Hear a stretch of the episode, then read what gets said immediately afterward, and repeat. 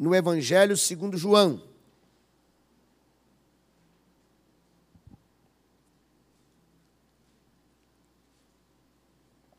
Há algum tempo temos estudado nos cultos da manhã livros da Bíblia, em pregações sequenciais, e hoje estaremos iniciando uh, no Evangelho segundo João.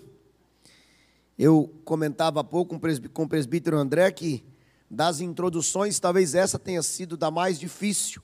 Não pela primariamente a complexidade do livro como um todo, que traz consigo sim, mas pela pelo acúmulo de informações, por tanto que se tem a dizer e que eu precisei condensar muito aqui para compartilhar com os irmãos em alguns minutos nessa manhã a introdução ao Evangelho de João. Mas o meu consolo é que, à medida que formos estudando o livro, ah, os pregadores que virão, pastor Mateus, possivelmente alguns dos presbíteros, ah, terão a oportunidade de resgatar desse contexto e assim nós vamos é, é, fortalecendo o entendimento do livro como um todo. Abra, por favor, se você ainda não abriu, em João, capítulo 1, eu lerei os cinco primeiros versos do Evangelho de João. João, capítulo 1, os cinco primeiros versos. Diz assim nas Escrituras: No princípio era o Verbo, e o Verbo estava com Deus, e o Verbo era Deus. Ele estava no princípio ah, com Deus. Todas as coisas foram feitas por intermédio dele, e sem ele, nada do que foi feito se fez. A vida estava nele, e a vida era a luz dos homens. A luz resplandece nas trevas, e as trevas não prevaleceram contra ela. Oremos. Bendito seja o nome do Senhor pelo privilégio de podermos falar com o Senhor nessa manhã, pela bênção de estarmos reunidos como igreja, né, aqui também no templo, pela bênção de podermos acompanhar esses trabalhos também na, em casa, através da tecnologia. Obrigado, Deus, pela bênção de podermos nos reunir nessa manhã. Te louvamos também pela Bíblia, a Bíblia que é a palavra do Senhor, a Bíblia que nos ensina, que nos instrui, a Bíblia que nos ah, desafia. Louvado seja o Senhor pela Bíblia. Que nessa manhã, ao refletirmos na palavra do Senhor, sejamos edificados e fortalecidos e desafiados para a glória do nome do Senhor mesmo e para o nosso bem. Assim, Deus, capacita-nos em nome do Cristo. Amém. Queridos, é importante que nós compreendamos, se ainda não o fizemos, que para avaliarmos, para entendermos, para discernirmos uh, bem ou melhor alguma coisa que as pessoas fazem ou que alguém faz, precisamos primeiro entender quem ele é.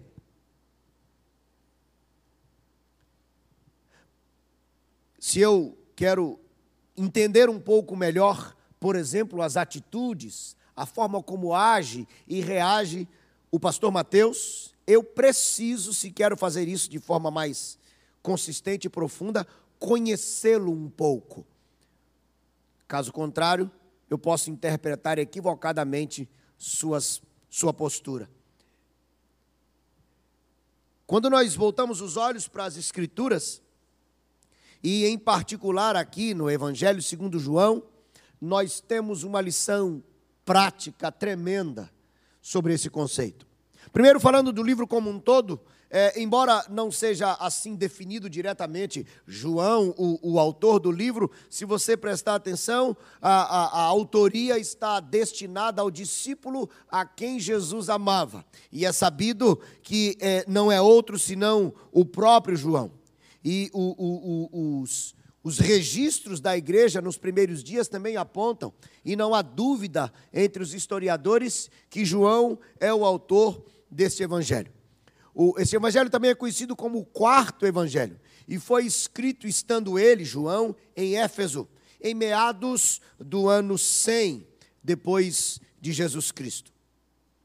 Nós vemos Mateus, no primeiro evangelho, escrevendo prioritariamente a judeus, Marcos ah, destacando os romanos, vemos Lucas especialmente dirigindo-se a gregos, mas o quarto evangelho nós vemos judeus e gentios inseridos na grande ah, e única mensagem do evangelho.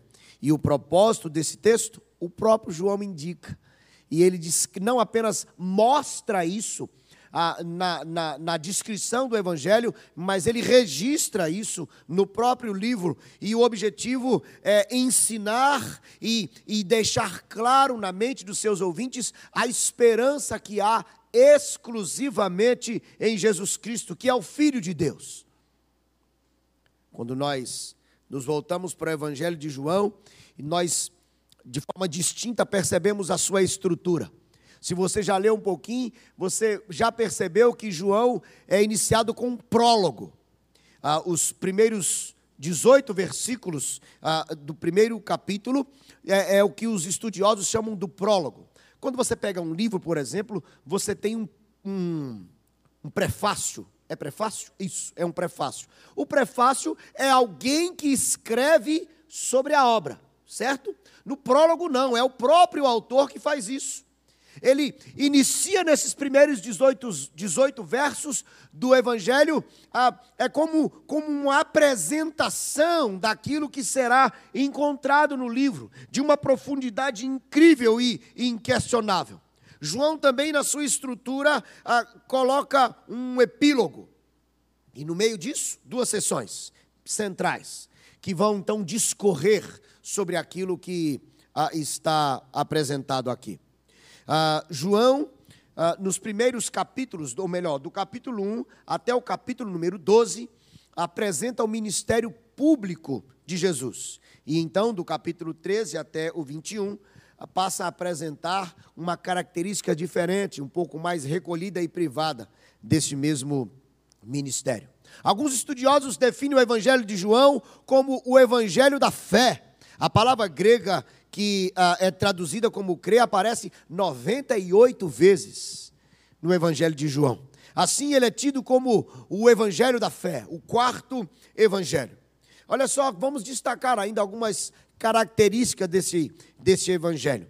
Nós, se fizermos uma leitura dos três outros e de João, nós vamos perceber que existe uma distinção característica de, de João para os outros evangelhos. Por exemplo, João não registra paralelamente muitas coisas que nós encontramos nos, nos evangelhos tidos os sinóticos.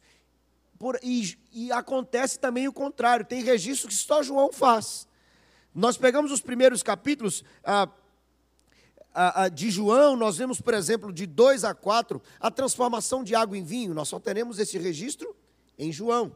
Quando nós lemos João, nós também identificamos é, o diálogo com Nicodemos, exclusivamente em João. Nós vemos a ação do Senhor em Samaria, que também está distinta é, nesse evangelho.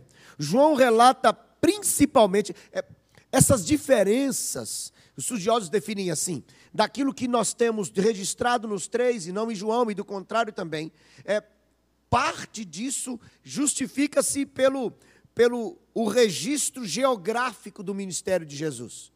Ah, João apresenta o relato do ministério de Jesus no sul, na Judéia e em Samaria, em vez de na Galileia, como é o destaque dos outros evangelhos. João, pela a característica do evangelho e o enfoque que ele dá, ele é o único evangelho que aponta de forma assim, mais explícita explícita a definição ou os, os apontamentos sobre quem Deus é. Se você se lembra, Jesus ah, usa e aparece algumas vezes no Evangelho de João a expressão eu sou.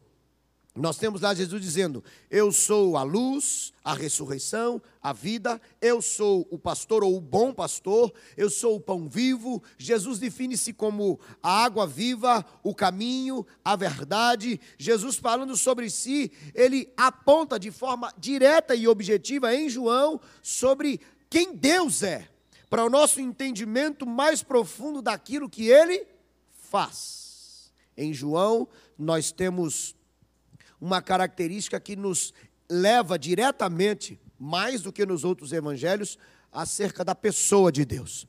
Ah, nos, num primeiro momento, era um, era um livro só, com os quatro evangelhos.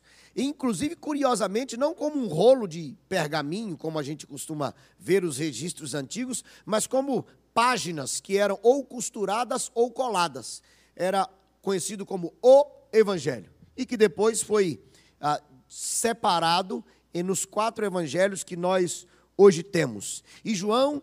Ah, nós estudaremos o livro de João sob essa consciência de que o destaque do evangelista, o objetivo dele ao escrever esse evangelho é que nós conhecêssemos sobre Deus essencialmente e todo o estudo daquilo que ele faz ao longo do ministério está alicerçado no conhecimento de quem ele é. Quando nós conhecemos quem ele é, nós conseguimos compreender de forma mais profunda aquilo que ele faz.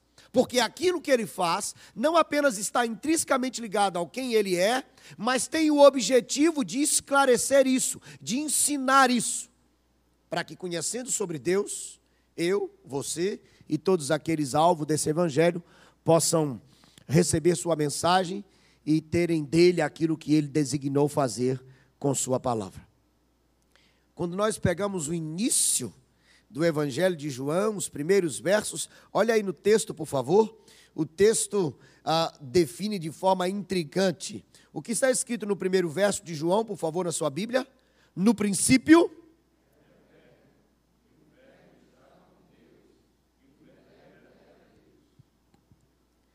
O texto diz: no princípio era o Verbo.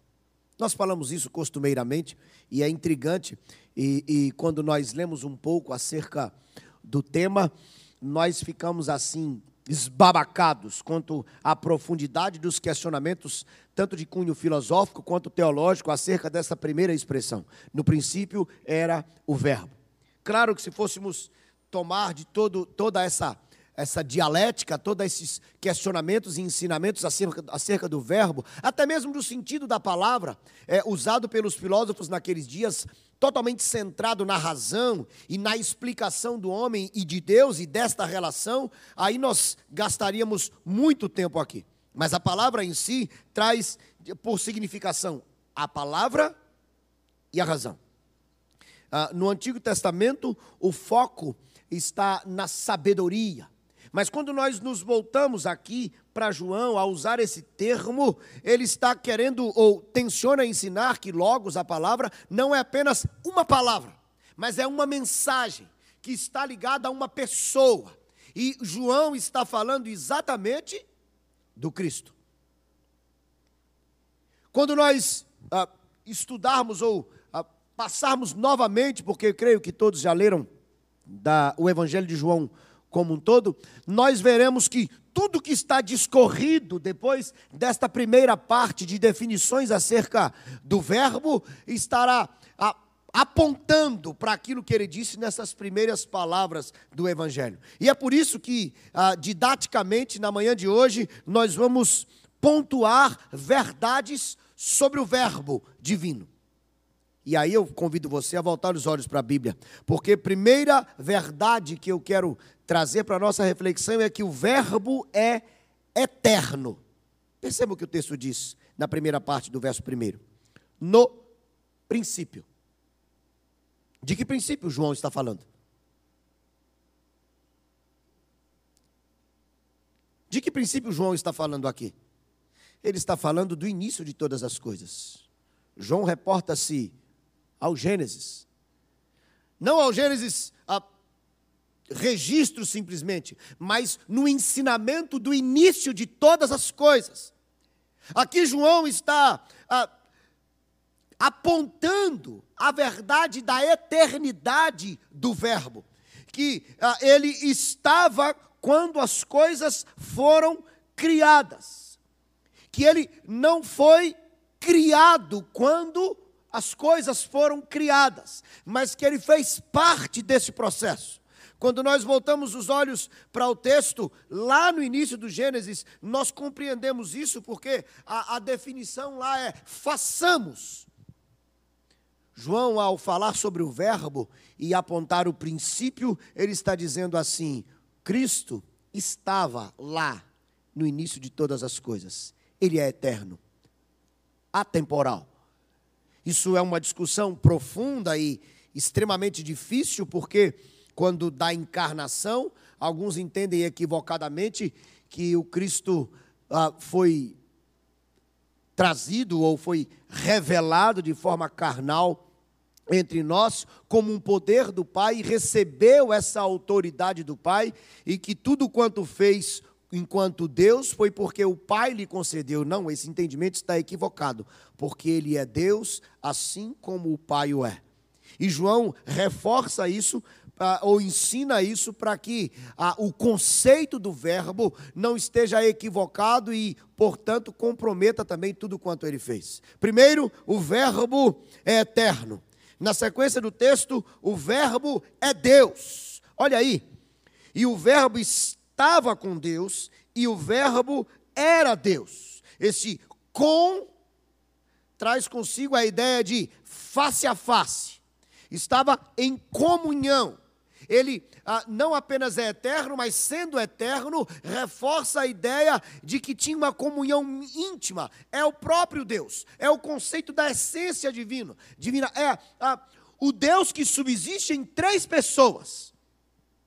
João traz à mente, naquele contexto difícil, naquele contexto de filosofia extremamente arraigada no humano e tentando dissociar o Cristo de quem ele de fato era, João está dizendo aqui que o Cristo, que o Verbo tinha comunhão de face a face com Deus. Não era um anjo criado ou um ser que fora a fruto da ação do verdadeiro Deus e que agora recebera dele poder e autoridade, não.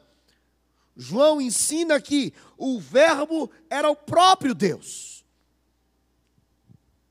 Eu queria que você fosse juntando dessas informações que, embora pareçam para nós óbvias em algum momento, elas são imprescindíveis para a compreensão do livro e também para aquilo que vamos ah, aprender sobre as obras do Cristo. Primeiro, nós vimos que ele é eterno, que o Verbo é Deus, e olha só, preste atenção no texto bíblico aí todas as coisas foram feitas por intermédio dele, e o que mais? Sem ele, nada do que foi feito se fez.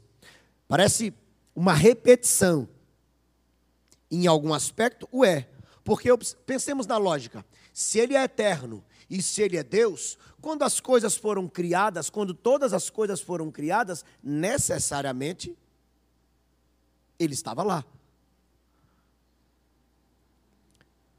Entendamos que estamos falando da encarnação do Verbo, do, do, Filho de Deus, do próprio Deus. E Jesus, sendo homem, João faz questão de dizer o seguinte: é, ele veio, esteve entre nós, mas ele estava lá. Não há aqui chance de refutar a verdade de que Cristo é Deus, sendo Deus é eterno e é também criador de todas as coisas. Isso o coloca na, na condição ah, de quem ele é.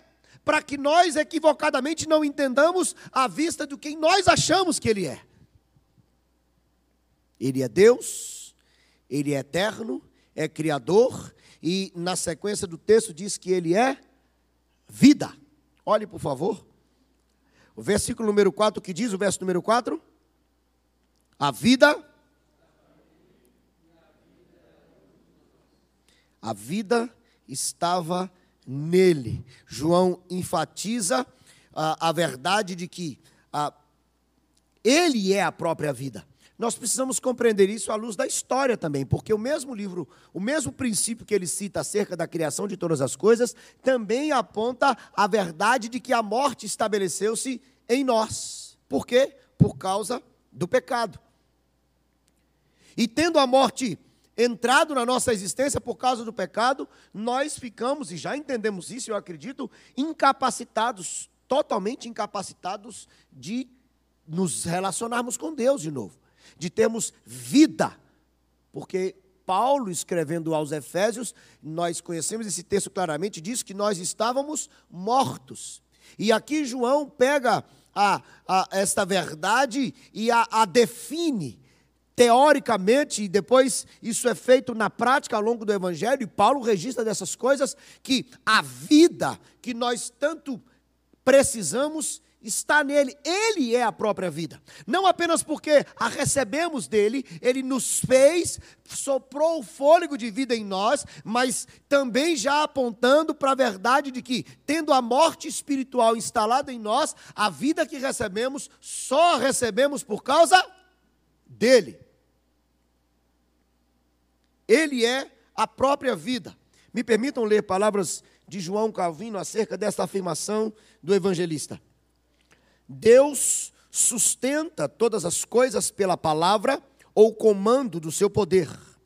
A ideia simplesmente consiste em que a palavra de Deus não foi apenas a fonte de vida para todas as criaturas, atenção, tanto as que ainda não existiam e vieram à existência, mas que o seu poder gerador de vida as fez permanecer em seu estado. Em poucas palavras, a ideia é o seguinte: ele é não apenas é o doador, o gerador da vida, mas ele é aquele que mantém a vida em existência. É a ideia de um Deus que, que criou todas as coisas e que ah, zela para que essas coisas sejam sustentadas em vida ou com a vida que ele mesmo concedeu. Nós podemos pensar isso na criação como um todo, mas quando nós transportamos isso para essa relação mais próxima e íntima de Deus com os seus, ele é o mesmo Deus que nos deu vida espiritual através do sacrifício na cruz do Calvário, e é Ele também quem nos sustenta vivos. Porque, mesmo tendo sido alcançados, regenerados por Ele, continuamos a pecar. A Bíblia ensina que o salário do pecado é o quê? A morte. Se a morte resulta do pecado, se nós não tivermos algo que seja maior do que isso, se nós não tivermos uma garantia, uma sustentação que seja maior do que a nossa falibilidade, ao pecarmos, mesmo depois de termos recebido vida, morreríamos novamente. Mas a garantia que João traz para nós é que ele não apenas planta a vida em nós, mas ele zela para que essa vida permaneça em nós e vai nos capacitando a lutar contra aquilo que nos provoca morte.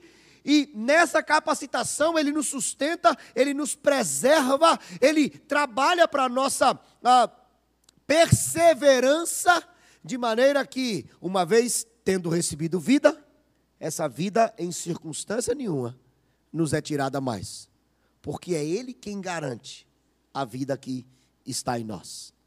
Isso é extremamente profundo e desafiador, porque não apenas coloca o Cristo no lugar que lhe é cabível, consequentemente também nos coloca em nosso lugar.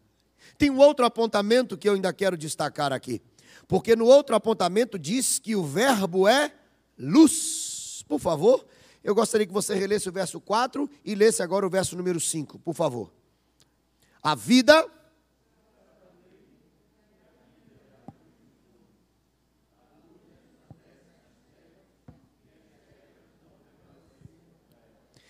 Esta metáfora da luz, João usa para falar sobre verdade e sobre conhecimento.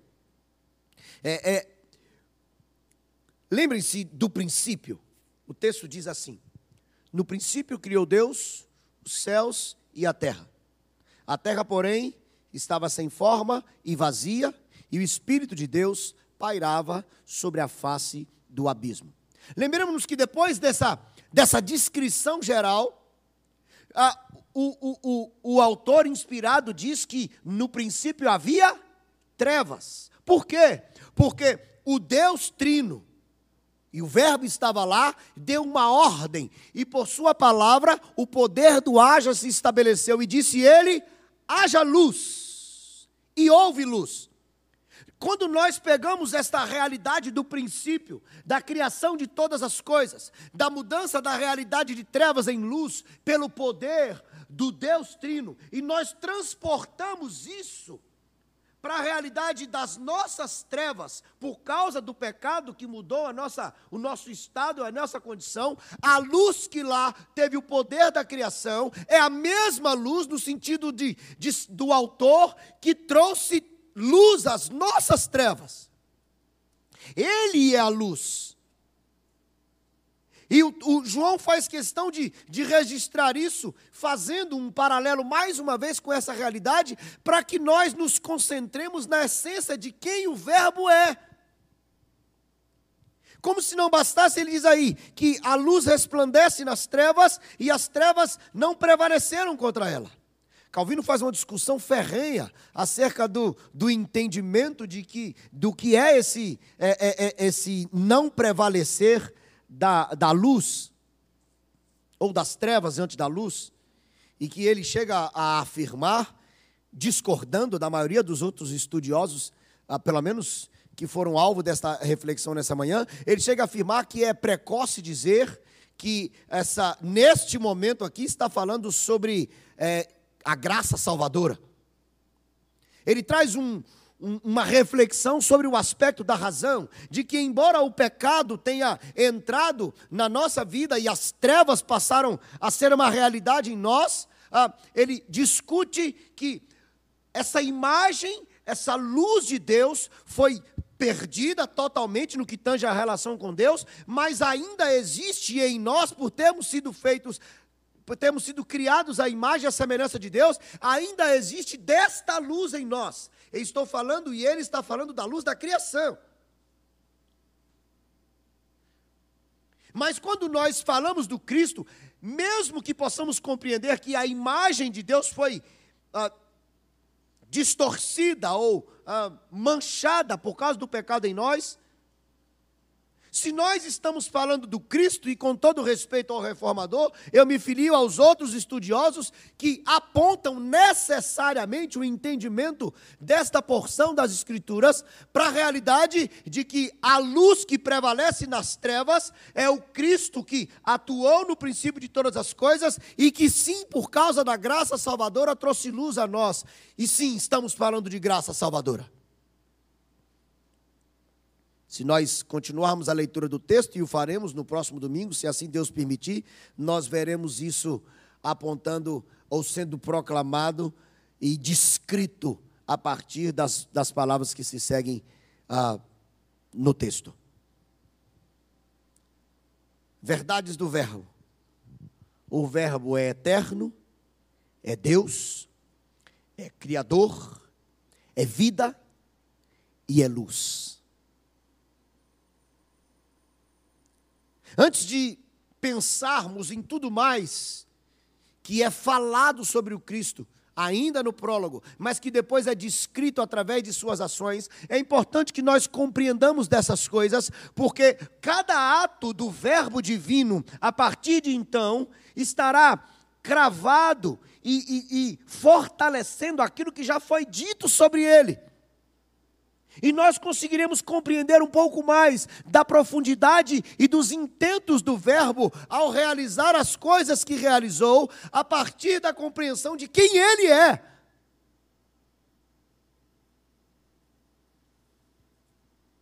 Vou dar um exemplo bem simples para não adiantar as coisas. Quando nós pegamos o primeiro milagre, qual é o primeiro milagre de Jesus? O primeiro milagre de Jesus é a transformação de água em vinho. Qual o sentido disso?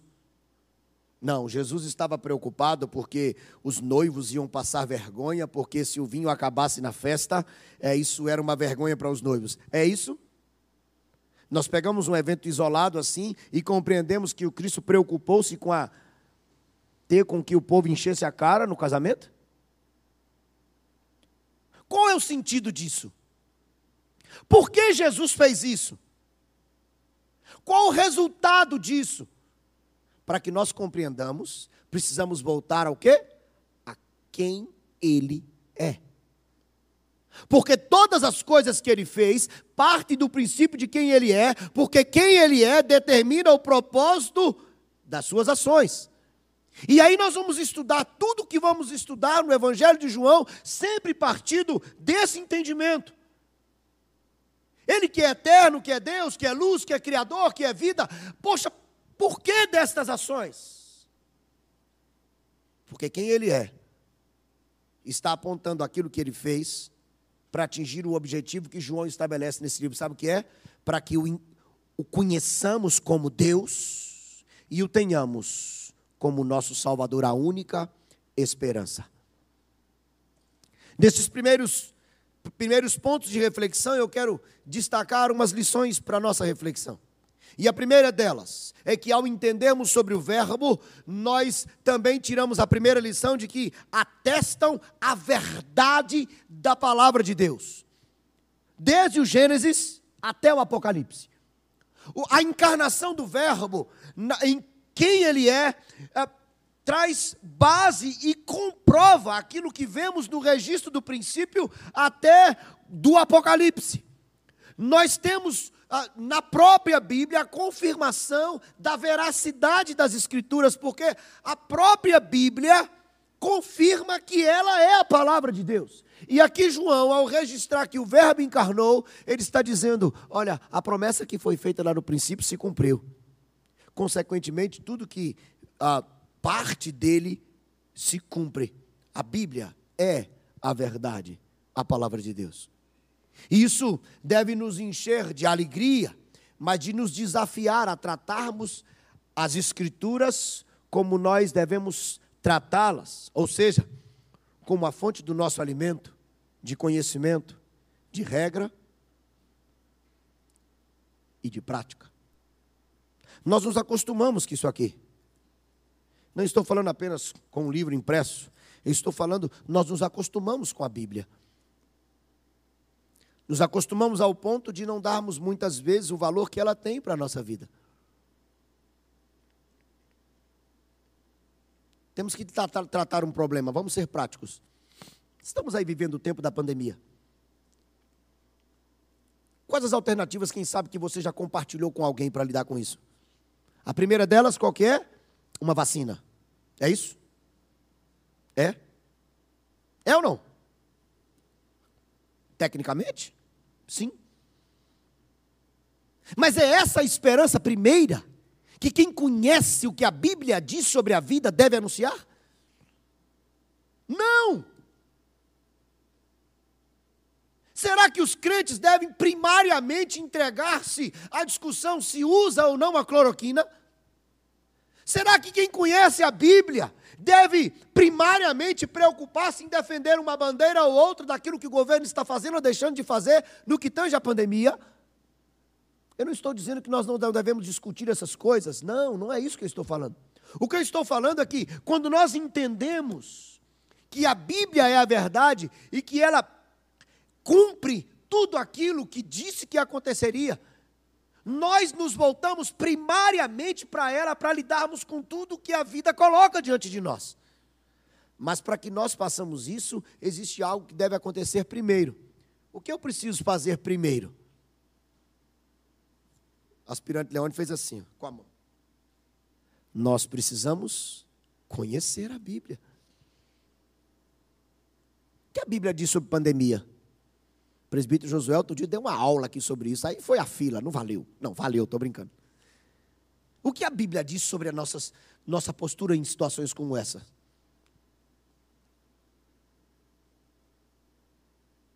Gente, nós sofremos mais por não termos conhecimento. Quando nós entendemos a grandeza, poxa, isso é verdade. João diz assim: olha, ele veio de verdade. Lá no princípio tava, foi dito que ele viria. E ele veio. Vejam suas obras. Quando nós compreendemos isso, enche o nosso coração e nós não apenas nos acostumamos a dizer sobre Jesus que morreu na cruz, que ressuscitou, que legal, que massa, parece mais uma história legal que nos traz que é tudo no coração, e nós não lidamos com isso com a profundidade que tem, nós tratamos isso aqui como mais um livro. O entendimento das verdades sobre o Verbo devem nos fazer pensar na veracidade das Escrituras. Consequentemente, na importância que devemos dar a elas. Porque viver pela fé está intrinsecamente ligado a viver de acordo com o que a Bíblia ensina. Aí não há espaço para o desespero, para a ansiedade, não há espaço para murmuração, não há espaço para falta de esperança. Porque a palavra de Deus tem resposta para todas as questões. A segunda lição que quero deixar para a nossa reflexão é que, ao compreendermos as verdades sobre o Verbo, nós vemos também que está garantido aquilo que nós precisamos para nossa salvação e cuidado de Deus. São coisas óbvias, óbvias porque quem está na igreja há muito tempo se habitua a isso. Mas João está colocando que a solução para para a grande crise do homem já tem resposta. E é o Verbo de Deus. Para nossa mudança de condição, de, de, de ah, condenados ao inferno e também para sustentação diante das questões difíceis que a vida nos apresenta. É um evangelista. São palavras de esperança. São as garantias que nós precisamos de que a vida pode ser melhor.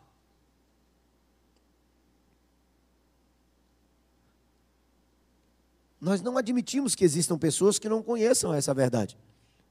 Porque nós convivemos com isso, nós discutimos isso. Mas eu posso te dar uma certeza que no seu trabalho, na sua escola, na sua universidade, nos lugares que você frequenta, eu posso te dar certeza que você convive com um bocado de gente que não tem essa esperança queimando seu coração. E é nossa responsabilidade e privilégio sermos anunciadores dessa verdade. Então, quando nós somos confrontados com isso tão básico da fé cristã, isso não deve só olhar para a gente ou fazer a gente pensar, poxa, eu já sei isso, que legal, que massa. Eu só não tinha pensado nesse detalhe. Não, gente, isso deve ser assim, ei, que massa! A nossa condição de, de condenados, ela de fato tem, tem esperança, Cristo é a esperança, vamos anunciar essa esperança. É essa a terceira lição que deve encher o nosso coração. No mínimo para dizer o seguinte: ei, acompanha aí pelo canal as pregações lá da igreja, ou vamos lá, eu vou fazer a sua inscrição para você ouvir sobre o verbo. Que? Não, para você ouvir mensagens que certamente vão encher o seu coração. No mínimo, para a gente poder compartilhar as pessoas sobre essas coisas. E muito mais do que isso é nós vivemos e anunciarmos que o Verbo se encarnou. É a esperança que temos, é a responsabilidade reservada à igreja de anunciar Jesus Cristo.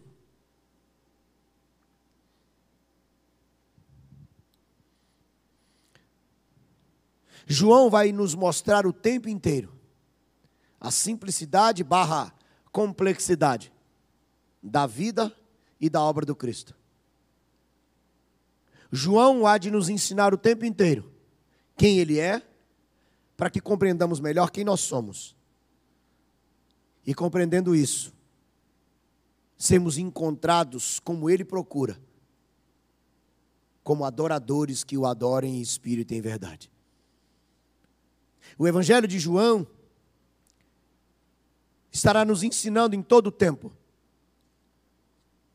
que o Cristo deve ser o centro da vida, como ele é o centro do Evangelho. Meus irmãos, a minha oração não é, é, é não apenas que o Senhor nos ajude a compreender o que vamos ensinar, mas também que o Senhor nos ajude a não nos acomodarmos a este conhecimento. A não tratarmos isso como algo simples e normal e também a não sermos negligentes no anúncio dessa mensagem de esperança. O João nos mostra o Verbo, quem ele é e o que ele fez para cumprir aquilo que o Senhor designou por realizar pela graça nas nossas vidas e na vida de muitos que devem ser alcançados por essa mensagem. Que o Senhor nos ajude a sermos conhecedores, a sermos praticantes e anunciadores das verdades do Verbo, para a glória do nome dEle e para o nosso bem. Em nome do Cristo. Amém. Vamos orar nesse momento. Feche os seus olhos, por favor.